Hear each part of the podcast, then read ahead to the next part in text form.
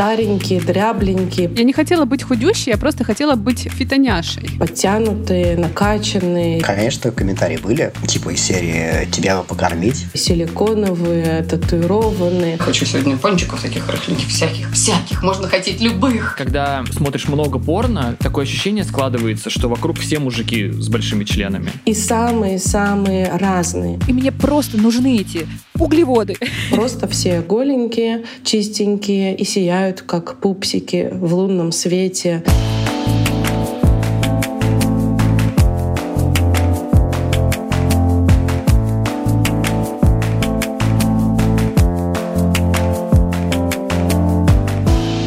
Привет, подруги! Привет, друзья! Вы слушаете подкаст о диалоге между женщинами и мужчинами «Она сказала, он сказал». И этот диалог налаживаем я, Даша Жук. И я, Лола Тагаева. И сегодня у нас очень летняя тема. Мы будем говорить про тело и про внешность. Что делать, если тебе твое тело не нравится, если тебе что-то не устраивает, если тебе кажется, что ты недостаточно красотка или красавец. Да, мы сегодня будем и с мужчинами тоже говорить.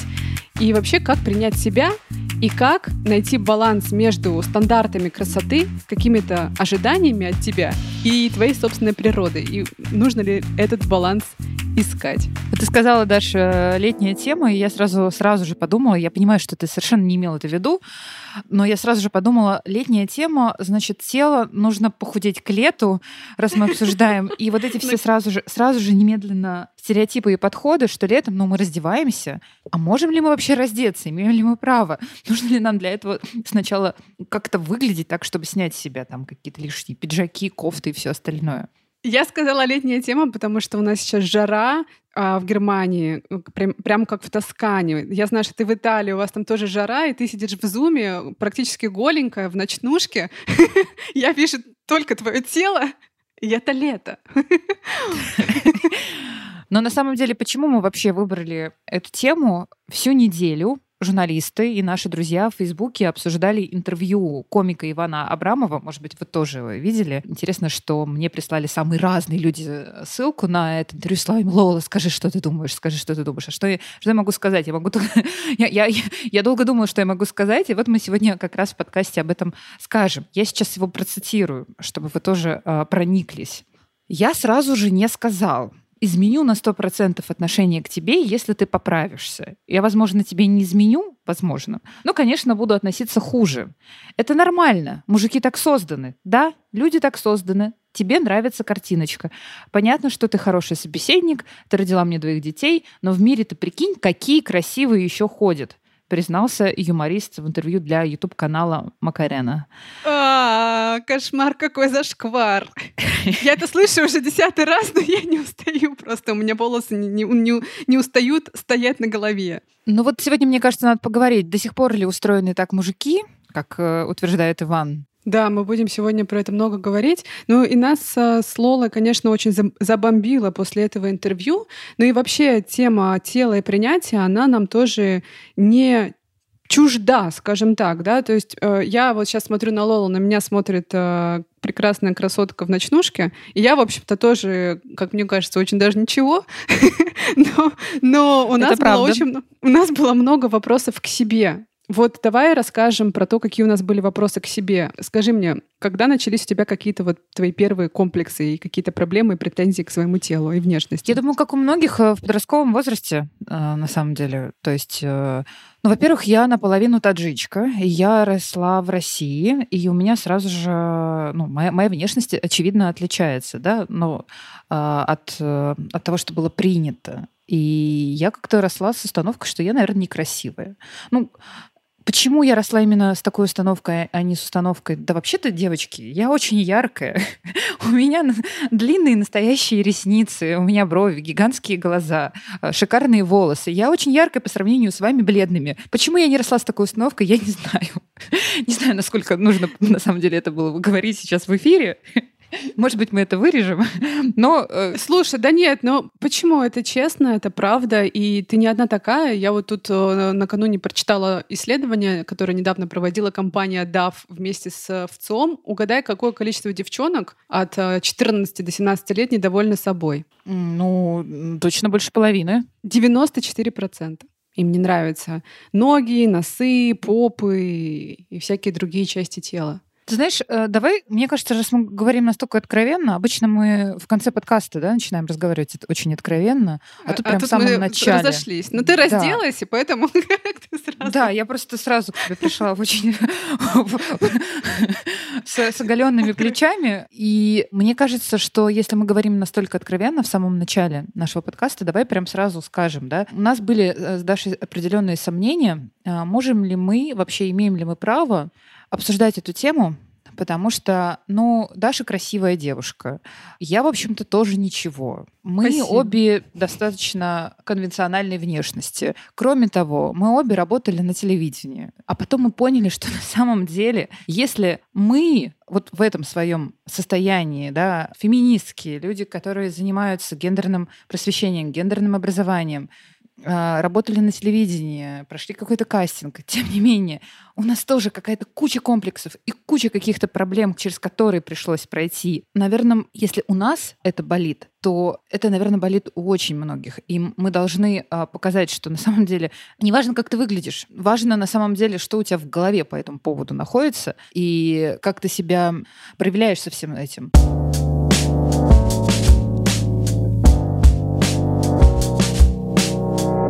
Те самые периоды времени, когда я, наверное, объективно выглядела лучше всего, а, работала на телевидении, были самые тяжелые моменты как раз моих вза взаимоотношений с, с моей внешностью. Я была совершенно собой недовольна, и мне казалось, что я должна быть э, худой блондинкой, а не тем, кто я есть. Вот честно. Худой блондинкой. Представь себе. А почему именно этот период был для тебя самым сложным? Ты знаешь, в этот момент у меня были очень э, травмирующие отношения с, э, значит, с молодым человеком, который сейчас я уже понимаю, что в силу каких-то собственных проблем и проблем в наших отношениях начал, ну, в общем, сейчас я уже понимаю, обесценивать меня. Но до тот момент я не понимала ничего. Это была история про то, что он мне говорил, что я толстая, а я, извините, была 50 с чем-то килограмм. И в какой-то момент бросил меня, поменяв на худющую блондинку. И я где-то полтора года зависла вообще в каком-то непонятном аду по этому поводу и отношении с собственным телом. Я худела, толстела, я что только с собой не делала. Я совершенно не могла смотреть на себя в зеркало. Хотя история это вообще была не про тебя, а про ваши с ним отношения, про этого человека, да, потому что любящий партнер и достойный мужчина, он не будет говорить тебе такие вещи. Ну, то есть, когда ты слышишь, например, фразу «ты толстая», мне кажется, что это просто конкретный звоночек. Слушай, спасибо тебе большое, что ты поделилась э, своей историей. Я могу рассказать про свой опыт. А, я в 15 лет э, решила заняться улучшайзингом. Ну, то есть я смотрела на себя в зеркало, мне казалось, что вообще-то я очень даже ничего, но можно получше. можно быть получше. И чтобы быть там самой классной девчонкой на районе, нужно очень много пахать, работать над собой, усиленно качать разные места. А, вот у меня почему-то возникла такая идея фикс. Я начала заниматься всякими там разными видами спорта, шейпингом. В 17 лет я а, купила годовую карту а, 24 на 7 в спортклуб. Очень много времени там проводила. И я помню, что мне а, врач, который работал в спортклубе, выписал даже какую-то специальную спортивную диету. Хотя, лол, я тогда при росте 170 сантиметров, я весила 54 килограмма, и это окей, да, то есть это прям нормальный вес абсолютно. Но мне казалось, что нет, ненормально, что точно можно похудеть, надо быть стройнее, класснее.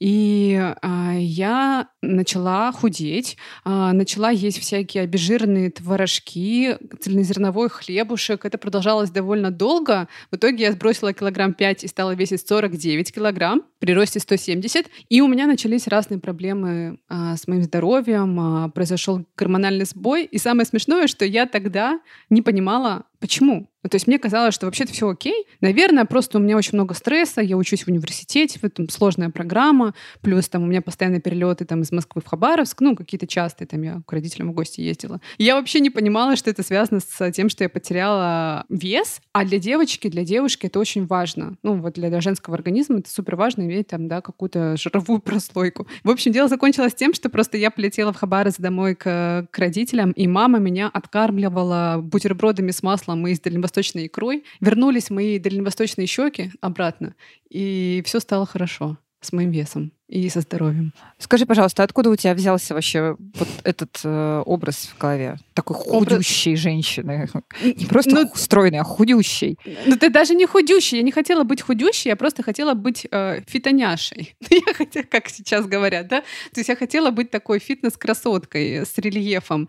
И, конечно, это все взялось э, из э, фильмов, всяких сериалов с классными девчонками, из э, модных журналов, где в каждом выпуске писали обязательно про то, как накачать пресс, попу и бицепс зачем-то. И мне хотелось э, быть такой же. То есть мне казалось, что если ты хочешь быть красивой, то нужно соответствовать вот этому стандарту. Проблема-то в чем? Проблема в том, что для большинства людей вот эти стандарты красоты вообще никаким образом не являются достижимыми или необходимыми по здоровью. Наоборот, даже вредными. Потому что у всех есть какая-то своя конституция, какие-то свои там проблемы, свой метаболизм, в конце концов, строение тела, лица и так далее и тому подобное. Но женщины начинают тратить кучу ресурсов. Ресурсы — это деньги, время, здоровье, вот на все на это. Но при этом парадокс, опять же, в том, что создание идеалов красоты всегда труднодостижимо. То есть эта точка, вот эта цель, она недостижима, и к ней нужно все время бежать, как белка в колесе. Но если ты ее не достиг, ты все равно объект э, критики и общественного внимания. И при этом, возвращаясь как раз к нашему э, Ивану Абрамову, мы не успокоимся. Я, я сегодня не успокоюсь. Иван Абрамов, привет. Некоторые феминистки считают и доказывают, что миф о красоте на самом деле является частью патриархальной системы, которая усиливает а, мужское влияние на женщин, а, воспитывает внутри них, соответственно, очень много комплексов и оценку себя именно через тело, а не через реализацию себя там, на работе, где угодно и так далее и тому подобное. Ну, то есть, э, если ты страшненькая, то все, как бы, неважно, какая ты. Первая наша героиня — это Радмила Хакова, автор книги «147 свиданий». Радмила отличный, просто прекрасный, очень интересный собеседник, думающий, рефлексирующий. В своей книге она рассказывает про поиск партнера и свидания с мужчинами в разных странах мира. И этот опыт очень много ей рассказал про, про себя и про мужчин, с которыми она встречалась. Радмила, привет! Привет, Дарья! Спасибо большое, что пришла к нам в подкаст. Мы прям очень тебя ждали. Очень рада быть здесь. Мы сегодня будем говорить про такую очень важную, интересную, непростую тему, да, про принятие себя, про принятие своей внешности, своего тела. Расскажи, как ты себя сейчас чувствуешь в своем теле, вот в том состоянии, в котором ты сейчас находишься, и как ты на себя смотришь в зеркало, что ты там видишь. Да, знаешь, можно сказать, что я на пути к принятию себя, но я а, гораздо дальше продвинулась, чем а, была, например, не знаю, лет пять назад. И это удивительно и странно, потому что прямо сейчас я нахожусь в своем максимальном весе, ну почти в максимальном. Там, да, и недавно, пару месяцев назад я весила 90 килограмм. Это моя самая большая отметка на весах. И э, несмотря на то, что у этого есть причины там, медицинские в том числе, там, как э, гормонозаместительная терапия и другие причины. При этом пять лет назад, например, а, я весила сильно меньше, ну, то есть, наверное, килограмм на 20 меньше, может быть, даже в какие-то моменты на 25. И не любила и не принимала себя и свое тело гораздо агрессивнее, чем сейчас. И я очень хорошо помню, как в этот момент я оказалась себе толстой, и как я ненавидела свой вес, ненавидела свою фигуру, свое тело.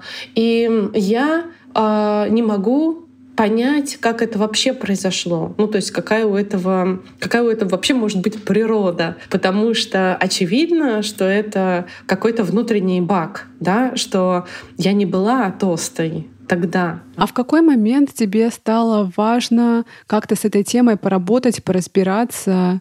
В какой момент вот начался какой-то твой путь э, к принятию себя? Вообще все началось с Тель-Авива. Я увидела в Тель-Авиве девушек, э, женщин разного э, размера, роста, разных габаритов, одинаково уверенных в себе, классных, интересных, красивых, которые со стороны, да, опять мы не знаем, чего там внутри, которые со, со стороны производят впечатление абсолютно какие-то, не знаю, королев. Вот как бы каждая себя как будто бы несет и чувствует так. И я подумала, вау, как круто. При этом в Тель-Авиве еще есть такой культ спорта или даже спортивных мужчин. То есть ты идешь по набережной где-нибудь там от Яффа, и навстречу тебе бегуны, там скейтеры, кто-то, кто играет в бадминтон, кто-то, кто там ловит волну, кто-то, кто еще что-нибудь. То есть все такие красавцы. И я стала думать, почему так? Почему женщина не 42 размера одежды может чувствовать себя уверенно в Тель-Авиве, не париться по поводу своего веса и размера, а я не могу. И э, мне довольно скоро стало понятно, что женщина просто чувствует себя равной. И равной в смысле всего, да, в смысле там если ты сначала тренируешься, не знаю, рыть окопы и стрелять из окопа и ползти по грязи в армии вместе с парнями, то почему после армии вдруг ты становишься слабым полом или украшением коллектива? Да? Смешно. Невозможно представить себе вообще такую терминологию в Израиле, где э, девочки служат в армии так же, как и мальчики. И мне понравилось. И я подумала, что это очень круто, что это уважительно по отношению к себе, и что в этом много достоинства и много, ну, на самом деле, это очень логично, да, что ты можешь быть того размера, какого тебе комфортно или хочется. Или такого, какого ты по природе, по своей. Вот как ты думаешь, а если ты живешь в России, вот этому навыку так к себе относиться, и даже не навыку, вот, ну вот в этой просто способности да, себя любить, принимать, можно этому научиться и при этом сохранять это чувство?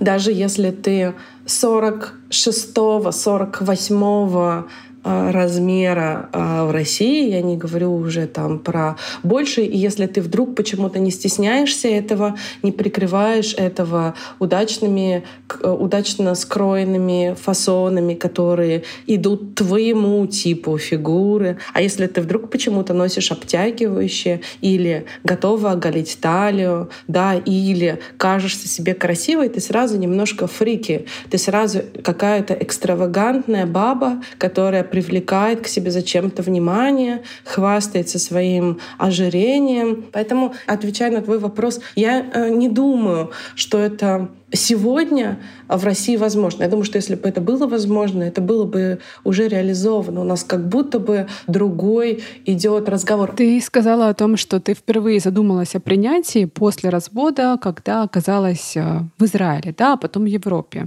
А делала ли ты что-то специально вот для принятия? Себя. А была ли ты, может быть, э, в терапии или участвовала в каких-то тренингах специальных? Э, в тренингах нет, но э, я была в общественной бане в Берлине. Это примерно то же самое.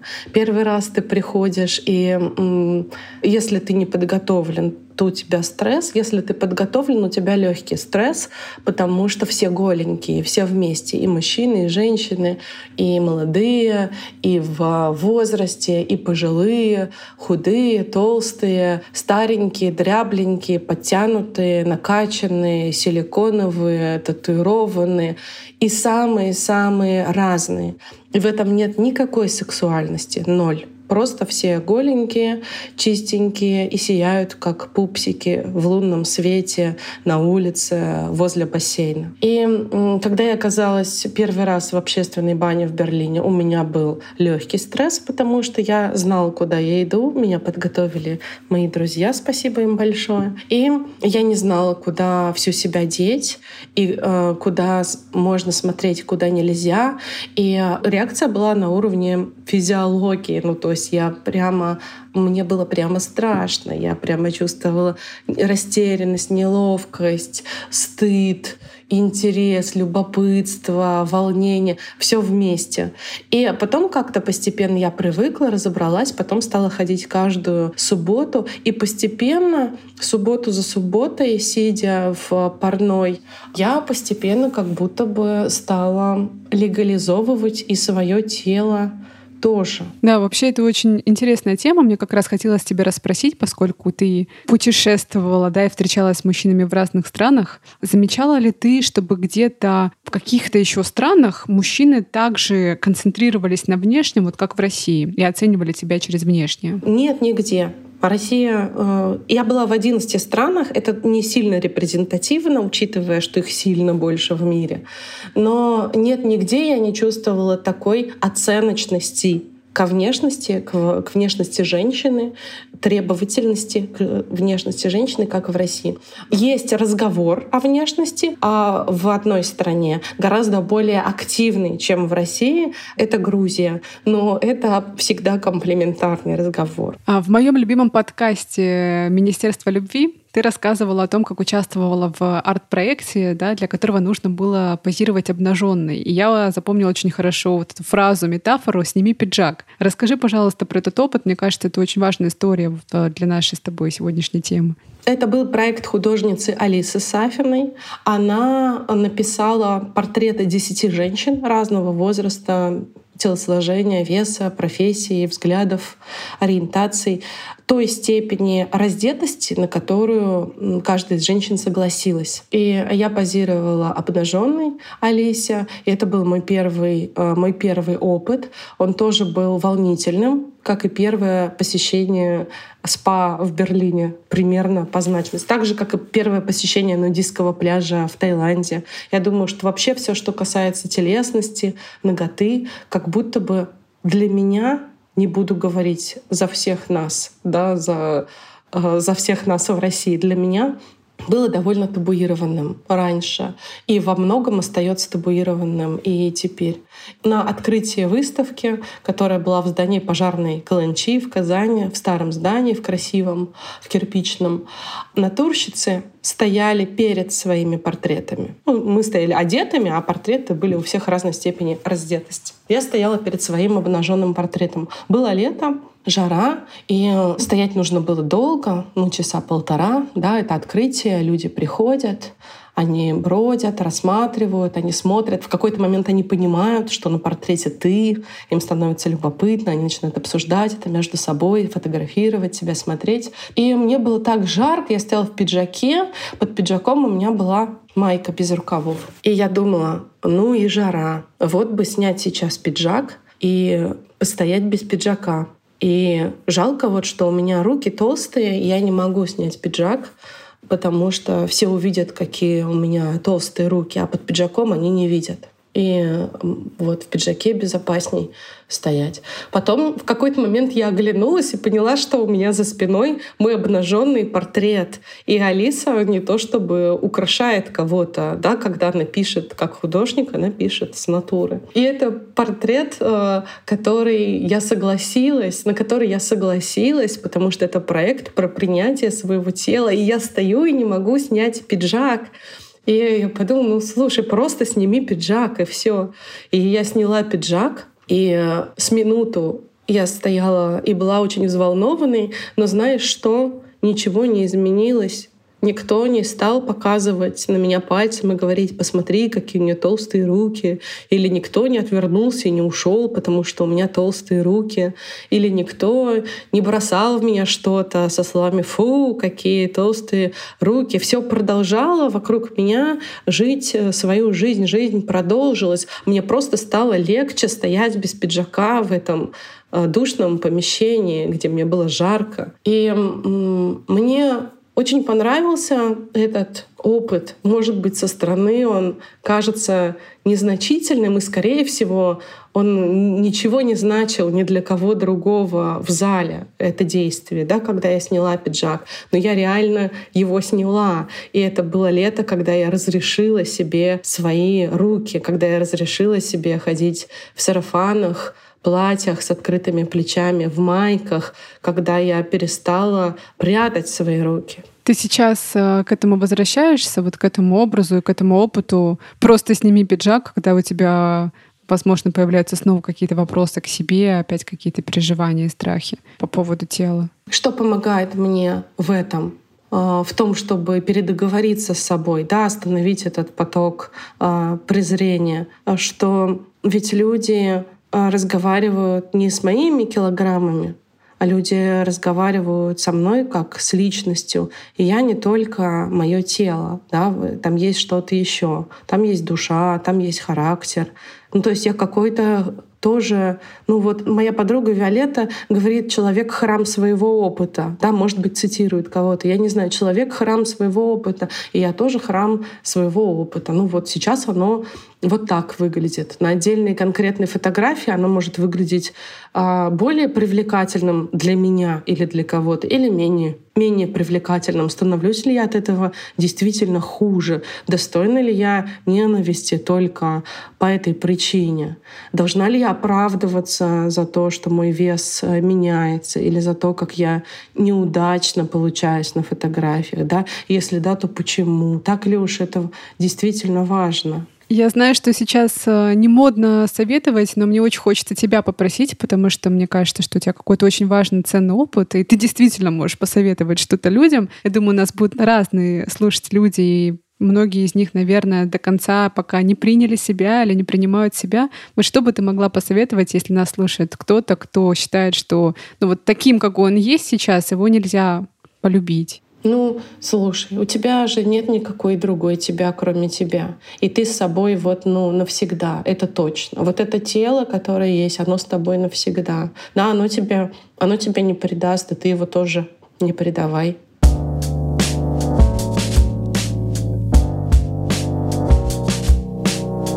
Мы с Радмилой очень много, долго болтали. К сожалению, не все попало в наше интервью, но мы с ней поговорили про то, как мужчины себя принимают и не принимают. У нее был разный опыт, когда она встречалась с парнями невысокого роста, и один, например, чувствовал себя красавцем, как на коне, а второй очень циклился и переживал насчет э, своего невысокого роста и все время про него говорил. Так что Сейчас мы с Лолой будем говорить а, с мужчинами. Мы попросили нашего друга э, Гришу Туманова, ведущего подкаста «Мужчина, вы куда?», спросить у своих подписчиков в Телеграме, готовы ли они поделиться своим опытом. И мы нашли двух добровольцев, двух Павлов. Давай послушаем первого. Привет, меня зовут Паша, мне 36 лет, я живу сейчас в городе Санкт-Петербург, но до этого я жил в маленьком сибирском городе Кемерово. И несколько лет назад, а именно примерно в 25 лет, я, посмотрев на себя в зеркало, понял, что со мной что-то не то. Почему именно в 25 лет это произошло? Я не знаю, возможно, это связано с ну, возрастными изменениями, как бы это ни звучало, да, с метаболизмом, который после 25 начинает замедляться. Но именно тогда я просто по-другому взглянул на тело, потому что до этого это был все-таки просто мой инструмент, ну, точнее как, это была данность. То есть оно есть и есть, тело и тело. Я в нем живу, и мне с ним вроде как ок. А потом, а, какое-то время спустя, я понял, что то, что я вижу в отражении, это на самом деле не ок, это не соответствует своим каким-то желаниям, которые у меня в голове сформировались. То есть у меня в голове есть определенное представление о том, как должно выглядеть мое тело, а в зеркале оно выглядит совершенно не так. В этот же момент э, я, соответственно, как и многие взрослеющие мужчины, начал интересоваться глянцевыми журналами, ну типа Men's Health, Men's Physique и все такое прочее. И, собственно, на обложках э, журналов там были всегда такие подкачанные, красивые мужчины э, с идеальными идеальными прессами, с идеальными мышцами, с идеальными телами. И внутри этих журналов, собственно, было рассказано, ну, говорилось прям с каждой страницы, что тебе нужно работать больше, тебе нужно там достигать, тебе нужно взять себя в руки, тебе нужна дисциплина, и тогда ты попадешь на обложку журнала Men's Health как минимум, а как максимум, конечно, станешь богом для всех вообще вокруг. Вот. И вот это вот достигаторство, которое тогда было, ну, как на пике, так скажем, вот именно достигаторство в плане э, внешнего вида. Оно, конечно, очень сильно прессовало и очень сильно давило. Ты затронул важную тему того, как на нас влияют разные гламурные журналы и реклама. А есть еще другая история — это порно. И сейчас а, есть разные исследования про то, как много тинейджеров, девочек хотят делать а, вагинопластику, операцию интимную для того, чтобы выглядеть как а, порно-актрисы. На мужчин это тоже влияет? Да, я потребитель порно, я люблю порно. И порно действительно формирует нереалистичные ожидания. Вот, и естественно, когда а, ты смотришь много порно, такое ощущение складывается, что вокруг все мужики с большими членами. А когда ты смотришь на себя и говоришь, блин, у меня не такой, что делать? И ты такой сразу начинаешь гаситься. У меня был комплекс по поводу размеров члена, при том, что я читал все исследования, то, что большинство мужчин имеют средние размеры от 14 до 16. И я попадаю в средние размеры, в его как бы высшую границу даже, то есть вообще норм, все, все классно. Но, блин, нет, потому что в порно вот такие вот, значит, самцы. Опять же, в тех же самых самых твиттерах, в нюце четвергах, там тоже люди, которые выстраивают свою идентичность вокруг своего члена, они выкладывают там своих вот этих вот конячьих размеров органы. И тоже такое ощущение складывается, что все вокруг просто с огромными членами ходят, и ты один как лошок. Мне интересно, как э, произошли все изменения, когда ты понял, что все это, в общем-то, не важно? Или ты так не понял? Я начал приглядываться, наверное, к тому, что все люди действительно разные. И вот, например, если мы говорим про Твиттер, там есть такое явление, как нюцы четверг. Это когда все выкладывают в четверг свои нюцы. Ну, кто как может себе позволить. Кто-то в нижнем белье, кто-то вообще без ничего, кто-то красиво, кто-то прям со вспышкой в зеркало. В общем, кому как нравится.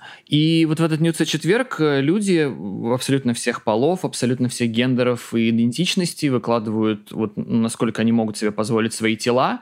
И с вот с этим, как, как сказать, с насмотренностью, что ли, я начал понимать, что все люди супер разные. И я в том числе тоже разный. И я могу встать с ними в этот ряд, потому что а, мы не, не, не соответствуем никаким представлениям друг о друге, и вообще никаким представлениям мы не соответствуем, мы не должны.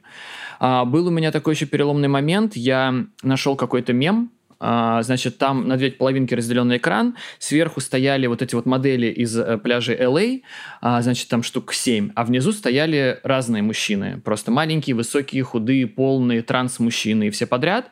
А, ну и типа написано «мужчины», как, типа каких мужчин ты выберешь, грубо говоря, что-то такое, я уже не помню, что там была за надпись. И я поймал себя на мысли, что, посмотрев на верхнюю картинку с моделями, я переключился на нижнюю и сидел минут 10, наверное, рассматривал нижнюю картинку что, о, прикольно, они такие все клевые, они такие улыбаются, они такие смелые, они вот в трусах все такие стоят, вроде как, ну, несовершенные, я беру в кавычках это слово, да, но я прям посмотрел и такой, о, вау. И потом я посмотрел на себя в зеркало, и я просто себя увидел. И я посмотрел на себя и такой, блин, да норм, Скажи, а ты думала, что мужчины вообще могут э, так переживать на те же темы, на которые мы переживаем? Ну, я думала, что да, наверное, в мире они переживают, и что особенно европейские мужчины. А по поводу русских мужчин у меня все время было такое, знаешь, некое представление, что российские мужчины, ну, не очень-то заботятся о том, как они выглядят. И очень многие российские женщины на это жалуются. И вспомни, пожалуйста, а, Мундиаль, да, в Москве, когда российские мужчины обижались на то, что женщины западают на европейцев, просто потому что они выглядят лучше. Мне казалось, что из-за вот какой-то такой вот избалованности, внимания вниманием, российские мужчины не очень-то за собой следят. Вот делюсь своей, может быть, не очень-то похвальной, но правда существующей точкой зрения. Надеюсь, э, русские мужчины от нас не отписали сейчас после твоего выступления. Ну, мы делимся опытом, мы делимся какими-то... Может быть, я сейчас транслирую не самую правильную, не самую правдивую, но а, распространенную точку зрения.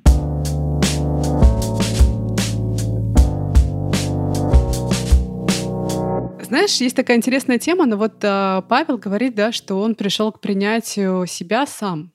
Вот у него был какой-то свой путь а, определенный, да. А есть еще другой путь, наверное, он встречается чаще, когда мы принимаем себя через другого, а, через партнера, например. И мы с Лолой решили поговорить с еще одним мужчиной. Его тоже зовут Павел, а он тоже слушатель подкаста Гриш Туманова, теперь еще и наш слушатель. И Павел рассказал про свой путь, про то, как он пришел к принятию себя. И это было по-другому.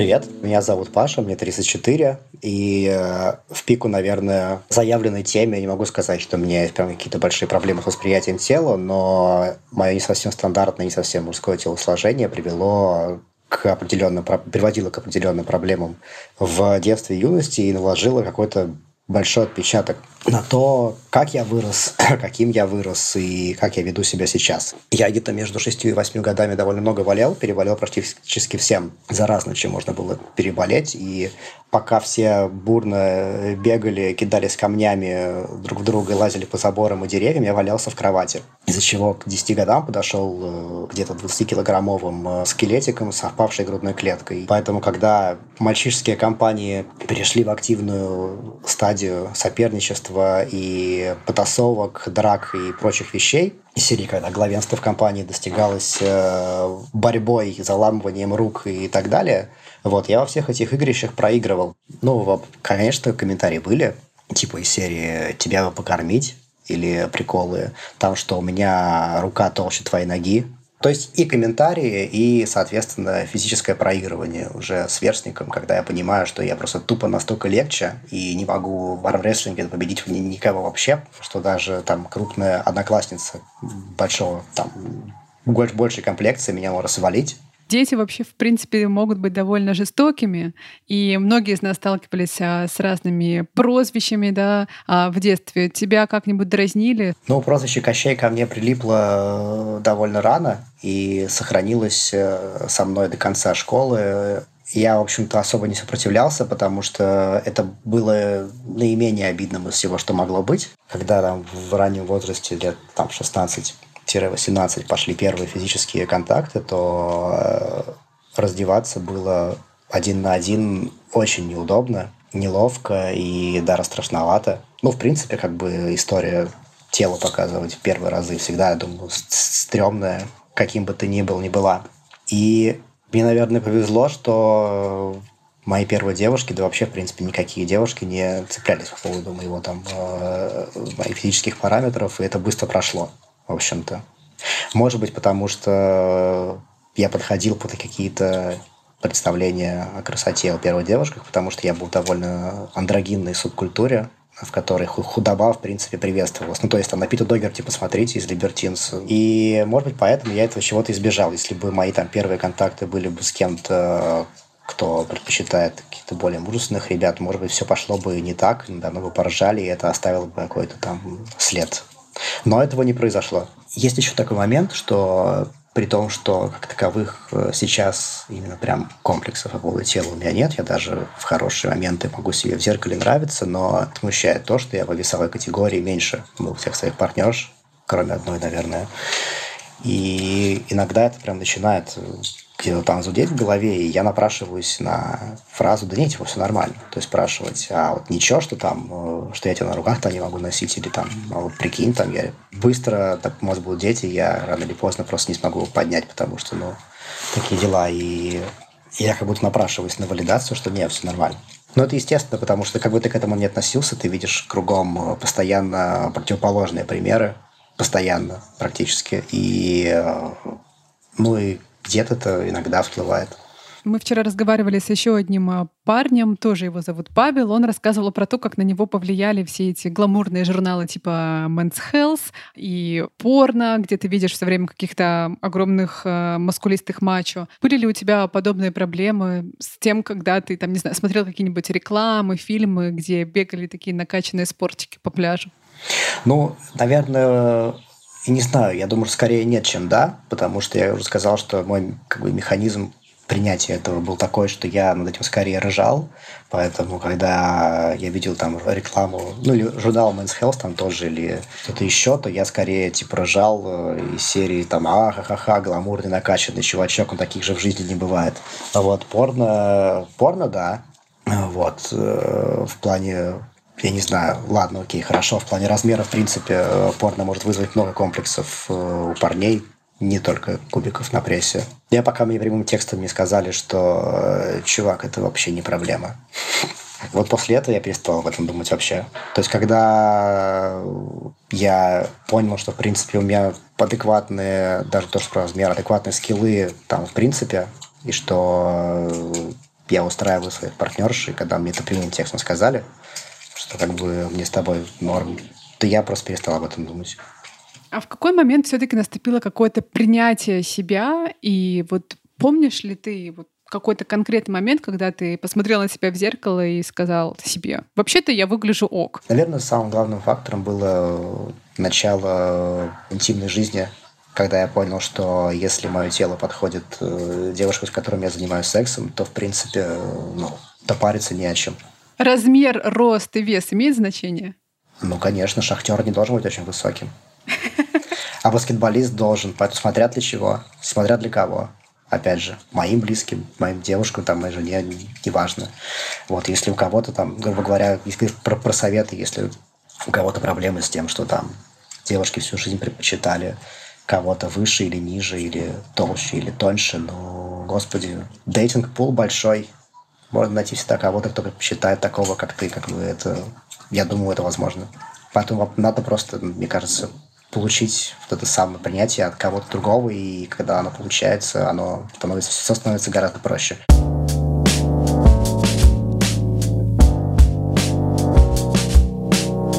Знаешь, ну вот э, какую-то такую прям совсем внутреннюю работу без оглядки на социум, без оглядки на оценки партнеров э, и оценки других людей, конечно, мне кажется, трудно принять себя. Мы все равно, мы все равно ориентируемся на то, что нам говорят. Иногда нам говорят какие-то приятные вещи, иногда нам говорят э, совершенно, совершенно жуткие, несправедливые слова, основываясь ведь исключительно на каких-то своих только внутренних проблемах и своих каких-то целях. Может быть, даже эти цели связаны просто с тем, что человек достаточно, извините за это модное нынче слово, но не могу ничего другого придумать, токсичный и занимается, опять же, извините за это слово, обесцениванием Почему я извиняюсь? Потому что, ну, у меня такое ощущение, что из-за того, что теперь это на каждом углу, настоящая суть, да, вот этих, на самом деле, страшных слов э, теперь это тоже обесценено. И если возвращаться ко всем этим требованиям, там, меня, например, ужаснула эта история с, с твоим похудением, потому что я тоже бесконечно до сих пор, иногда до сих пор возвращаюсь к этой теме, что я не такая худая, как ты, и иногда на меня находит что-нибудь тоже, и я смотрю на себя в зеркало и думаю, так, надо взять себя в руки и начать, э, начать худеть. У меня нет лишних килограммов, но я не худая. И начинаю, соответственно, исключать всякие там разные углеводы и сахар и все остальное. А у меня несколько проектов, которыми я руковожу. Маленький ребенок, иногда по 8 колов в день, и мне просто нужны эти углеводы.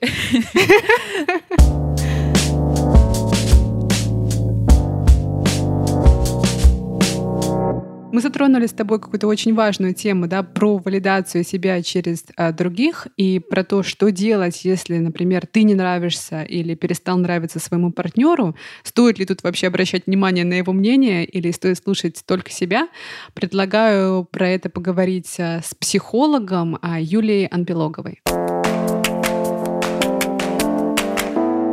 Юлия, здравствуйте. Здравствуйте. А, мы с вами сегодня будем говорить про такую интересную тему, как а, принятие своего тела, стандарты красоты и комплексы. И а, нам хочется здесь найти диалог между теми, кто считает, что все-таки нужно следовать этим стандартам, и теми, кто считает, что я вот такой, какой я есть, любите меня таким, какой я есть, и принимайте. Поэтому первый вопрос мой, вот он буквально так и звучит. Вот как найти этот баланс между бодипозитивом, о котором так много мы говорили да, в последние годы, а, между «принимайте меня таким, какой я есть» и некими общественными ожиданиями и стандартами красоты? А, хоть вопрос и звучит вроде, как вы сказали, легко, да, базовый вопрос про баланс, но это самый сложный вопрос, который можно было только сформулировать, потому что я в нем услышала как минимум четыре подтемы. Если мы говорим о коммуникации двух людей, то каждый раз, когда мы говорим «любите меня таким, каким я есть», ну, что-то вот тут уже сразу хочется сделать стоп, паузу такую. В смысле, что? Любовь — это такая штука, которая или рождается внутри у нас, или она есть, или нет. Вот если мне по запросу говорят «полюби меня сейчас», ну, скорее всего, я ничего не выдам. То же самое, когда я скажу «хоти меня», скорее всего, это не сработает. Ну, человек хозяин своей внутренней жизни, богатых своих э, эмоций, ощущений. И, и либидо, правда, хоть и хрупкая штука, но вообще-то принадлежит тому, кто его носителем является. Вот если у меня есть либидо, я вот не знаю, на кого оно повернет сегодня, на вас, Дарья, или на кого-нибудь из других членов общества. Я не знаю, что со мной будет, кого я захочу сегодня. Вряд ли это зависит от того, как выглядит партнер в этот момент. Ну вот э, давайте я конкретный пример приведу. Я боюсь, что нас, конечно, с Лолой могут закидать тухлыми яйцами, но мы к этому готовы, мы потому что мы про диалог. Мы не боимся, да. Представим такую ситуацию. Два партнера, кто-то из партнеров поправился, а, и у другого снижается эта самая хрупкая либидо. Ну, например, муж растолстел страшно там, из-за стресса на работе, или жена поправилась после родов. И вот мы вот в эру бодипозитива как-то стало принято говорить, что вот, мол, идите все куда подальше. А если вы не принимаете меня таким, какой я есть, вот у меня сейчас в данный момент жизни проблемы, я поправился, это ваши проблемы, да? Но не стоит ли все-таки как-то здесь услышать вторую сторону? Работа с двух сторон идет. Но сказать другому, поди-ка поправься или похудей, чтобы я тебя снова хотел, это про перекладывание ответственности. Моя либидо в твоих руках. Я хочу, чтобы ты сделал что-то, чтобы моя либидо яркими огнями сияла. Ну, не может такого быть вообще-то потому что я уже об этом рассказывала, да, либидо всегда принадлежит его носителю. Я не знаю, что меня заводит. В, в данный конкретный момент все может измениться. Вчера худышей хотела, сегодня хочу там каких-то более объемных людей, да, хочу сегодня пончиков таких рыхленьких, всяких, всяких. Можно хотеть любых. На самом деле все знают, что любят и хотят любых. Но именно конкретно вот взаимодействие в этой паре нужно всегда рассматривать индивидуально. Что между ними-то происходит? Это что, попытка удержать прежнее? Хочется сказать, сексуальное удовлетворение в руках того, собственно, кому это желание принадлежит. Каждый сам несет ответственность за свои оргазмы. Вот так. Ну а есть ли где-то какие-то границы все-таки у этой свободы, и стоит ли нам прислушиваться так или иначе к мнению окружающих? Граница — это уголовный и административный кодекс. Вот пока мы не нарушаем его, все окей. Э, для этого существует диалог. Ну, можно сесть и поговорить. А что с тобой, когда я поправилась? Ну, что, как тебе это? Ну, мне печально, там скажет партнер, я тебя больше не хочу. Ну, я сочувствую тебе, что ты меня не хочешь. Ну, а я по-прежнему хочу тебя, например. Но вот это боль. Да, это такая боль в паре. Это не единственное, что может произойти. Вообще таких тем несовпадения довольно много. Я люблю вставать в 6 утра, а ты в 12. Что делать мне эти 6 часов без тебя, любимочка? Да? Вот вопрос о том, как наполнить свою жизнь независимо от партнера. Есть еще одно понятие, вот, которое набило оскомину, да, вот мы сейчас говорили про осознанность, путь к себе и все такое, вот бодипозитив, да, полюби себя таким, какой ты есть. А вот недавно заговорили еще о таком явлении в России, вот буквально вот год назад, наверное, боди-нейтральность, которая призывает относиться к телу как к такому механизму, который позволяет нам ходить, бегать, двигаться, заниматься сексом, есть вкусную еду. Он про то, что тело, да, может выполнять свои физиологические функции, а не служить там источником любви или ненависти ненависти. Вам как психологу какой подход кажется здоровее? Боди-позитивный или вот такой боди-нейтральный? Это такая оценочка, я должна сейчас выдать оценочку. Ну, я, наверное, сама являюсь э, сторонницей боди-нейтральности. Ну, я рада тому, что мое тело позволяет мне быть живой. И все, и точка. Но справедливости ради, надо сказать, что мне посчастливилось э, родиться с конституцией тела. Да? Ну, я высокая и довольно-таки худая, и я мало для этого усилий прикладываю. Это не моя работа над собой. Мне посчастливилось быть обладателем такого обмена веществ, который считается сейчас конституционально приемлемым, там, одобряемым. Да? Говорят, о, классно, ты попала в стандарты красоты. Ну, как будто бы здесь большая моя заслуга, но это не так. То, что людям сейчас вот по, по моде, по трендам больше нравится такое телосложение, как мое, но это скорее мое большое счастье, моя большая привилегия. Но я знаю, что люди есть разных конституций. И вот здесь в концепт боди-нейтральности хорошо закладывается, например, та же аюрведа, которая, там, которая много тысяч лет и которая говорит о том, что ну, существуют люди разных конституций что вот для человека такой конституции окей иметь такое телосложение, кушать такие продукты, вот так обращаться со своим режимом дня и прочее. Да? Это скорее про то, что если тебе достался какой-то автомобиль, мне, наверное, вот эта метафора ближе, то прежде чем трогаться, неплохо бы получить права и вообще-то прочитать инструкцию, как его правильно заправлять, на какой парковке содержать, как часто менять резину, как часто проводить ТО, ну и прочие, прочие, прочие вопросы. И это, наверное, такой вопрос к каждому человеку. Вот то, чем мы обладаем, мы относимся к этому бережно, потому что по состоянию автомобиля можно понять, ну, говно тебе водитель достался или нормальный хозяин. И вот я скорее в боди-нейтральности вижу вот такую позицию, насколько ты уважительно относишься к чуду, которое тебе ну, там, Бог послал, да? вот, к тому чуду жизни, которое у тебя есть. Мне ближе концепция, когда тело — это храм. Я против того, чтобы тело отравляли, издевались, измывались и прикрывались бодипозитивом. У нас а, вопрос от а, нашего звукорежиссера. Мы придумали новую рубрику, которая так и называется «Вопрос от Лёши». А, я попробую сейчас вам дать послушать его. Вопрос от Лёши. Кажется, мужчинам трудно делиться личным друг с другом, потому что с детства делиться личным принято было больше с мамой, чем с папой. И рассказать о своих переживаниях другому мужчине неловко и даже стыдно, разве что если вы, скажем, не выпиваете вместе. И тут два вопроса. Возможно ли это вообще преодолеть волевым решением? И не потому ли русские мужчины так любят друг с другом выпить? А, ну, я во многом готова с автором вопроса согласиться, да, и снова немножечко пахаять патриархат, как сейчас модно, я тоже в тренде. Ну, потому что мы а, как будто много говорим о том, как страдают женщины в сложившейся культуре от патриархата. На самом деле мало кто говорит о том, что сами же создатели системы страдают не меньше, потому что, правда, очень много ограничений на мужчин. Мужик должен, если ты, то ты не мужик. И такой вопрос. Не потому ли мы а, так активно нуждаемся в партнере вообще и женщины и мужчины именно потому, что э, другой является представителем как бы и носителем другого культурного ну, там, кода, да, другого, другого воспитания, другого, других э, устоев и складов. Да, мужик — это тот, кто все время крепкий, такой сильный, а женщина — это такая чувствительная, которая может себе эмоциональную поддержку позволить.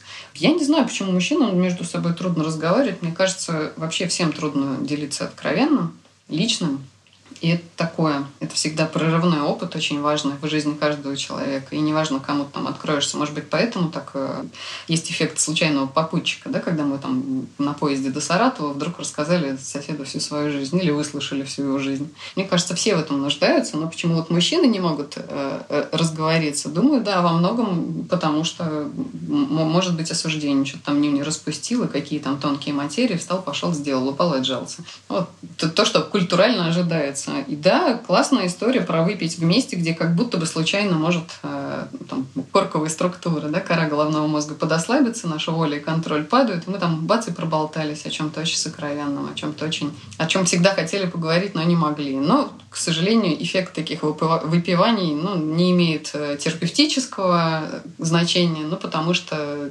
сболтнув случайно в несознанке, так и не интегрируешь опыта этой близости что-то такое было, ну, не знаю, приснилось или нет, а может и не было ничего, да, как-то так, печально. Все, что в состоянии не сознанки, оно как будто немножечко неправда. Вот. Поэтому мужчины стали очень в этом нуждаться. Может быть, такая некоторая тенденция к феминизации, которую а, ну, мужчины называют там что-то не мужик, да, вот как-то так они про это шутят мужчины позволяют себе чуть более феминное поведение, там, чуть более феминно тонкое там, сонастройку, а женщины стали чуть больше позволять себе брутальности, активности и прочего. Может быть, в этом и есть там глобальный смысл э, ну, интеграции этих частей и индивидуации. Да? Мы все становимся индивидуальностями. Мы все там ценим свою жизнь там, полнее и с большим интересом относимся не к союзу, где каждый друг друга дополняет и добавляет до целого чего-то там свое, и вот эта фантазия про половинки, да, тогда здесь, ну, нет половинок, мы все целые изначально, только вопрос в том, как мы эту целостность добываем. И тогда, может быть, уже это не так актуально становится, если мы готовы честно исследовать. Ну да, мальчики разрешают себе плакать, а девочки разрешают себе, ну, например, зарабатывать или в бокс записываются.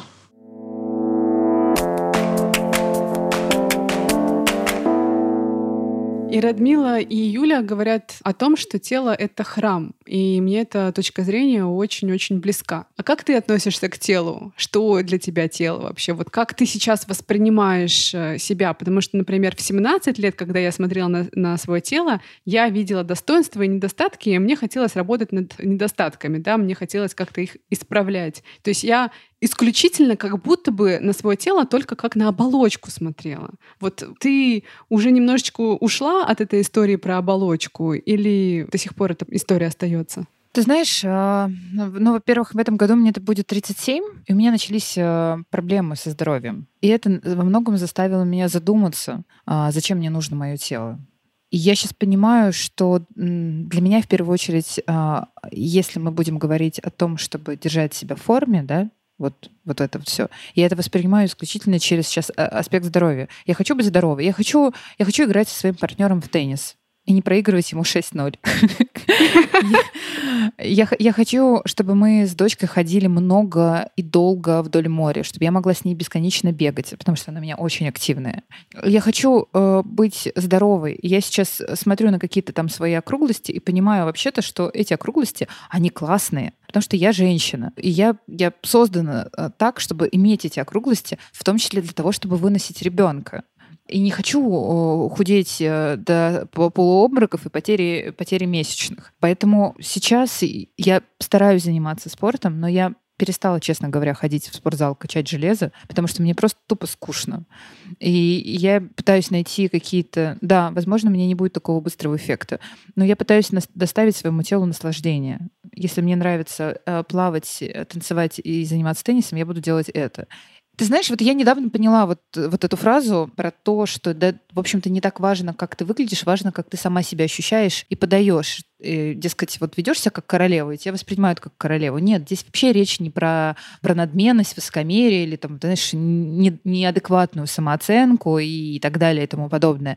Нет, здесь вопрос как раз про принятие себя. Когда ты принимаешь себя, ты каким-то подсознательным образом подаешь остальным сигнал, что я достаточно хороша, я достаточно хороша, и мир достаточно хорош. И к тебе люди начинают просто тянуться таким образом, потому что понимают, что с тобой хорошо, что ты в гармонии сама с собой. Это энергия, которая очень-очень хорошо чувствуется. Если ты действительно в принятии, если ты любишь а, свои какие-то а, недостатки и достоинства, не считаешь их недостатками, это транслируется как-то очень четко. Я это сама замечаю. Знаешь, я тоже начала э, спортом заниматься с недавнего времени, э, скорее в первую очередь для здоровья. Я уже год занимаюсь йогой каждое утро, э, просто потому что я хочу, чтобы моя спина, моя шея хорошо себя чувствовали, да, чтобы мне ничего в течение дня не беспокоило. И я стала гораздо больше обращать внимание на какие-то телесные ощущения, на свои потребности.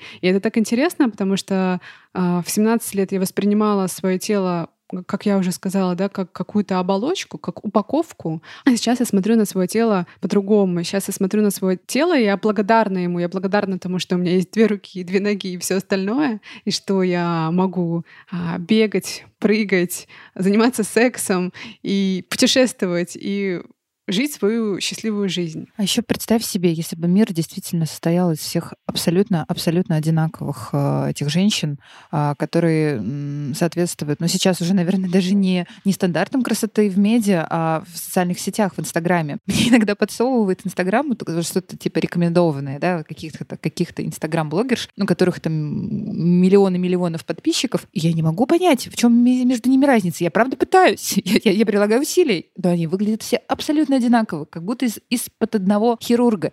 И ты понимаешь, господи, какой скучный мир. Открываешь что-нибудь другое и видишь, как э, женщина с очевидно каким-то нестандартной формой глаз или носа или еще чем-то это активно подчеркивает. И э, ты думаешь, господи, какая же она красивая, какая же она яркая. И как здорово, что мы можем быть абсолютно разными. Как здорово, что мы можем нравиться друг другу вот этой именно разностью, что в нас есть что-то, что видно издалека, потому что ты другой. Смотри, у тебя есть что-то, что-то особенное, а в каждом человеке есть что-то особенное. Найти в себе это и полюбить в себе это, это, конечно, для многих вопрос долгой-долгой психотерапии, но я думаю все-таки, что общество в эту сторону движется. Лола, очень люблю я наши с тобой подкасты и разговоры. Это прям такая психотерапия. Даже психологу платить не надо. Слушайте нас, пожалуйста. Да, друзья, спасибо, что дослушали и провели эту психотерапию вместе с нами, прошли через эту психотерапию. А если вам понравился этот выпуск, будем рады вашему фидбэку, вашим оценкам и комментариям на тех платформах, на которых вы нас слушаете. И услышимся скоро, буквально через две недели. Пока-пока. Спасибо, что вы были с нами. Любите себя. Пока.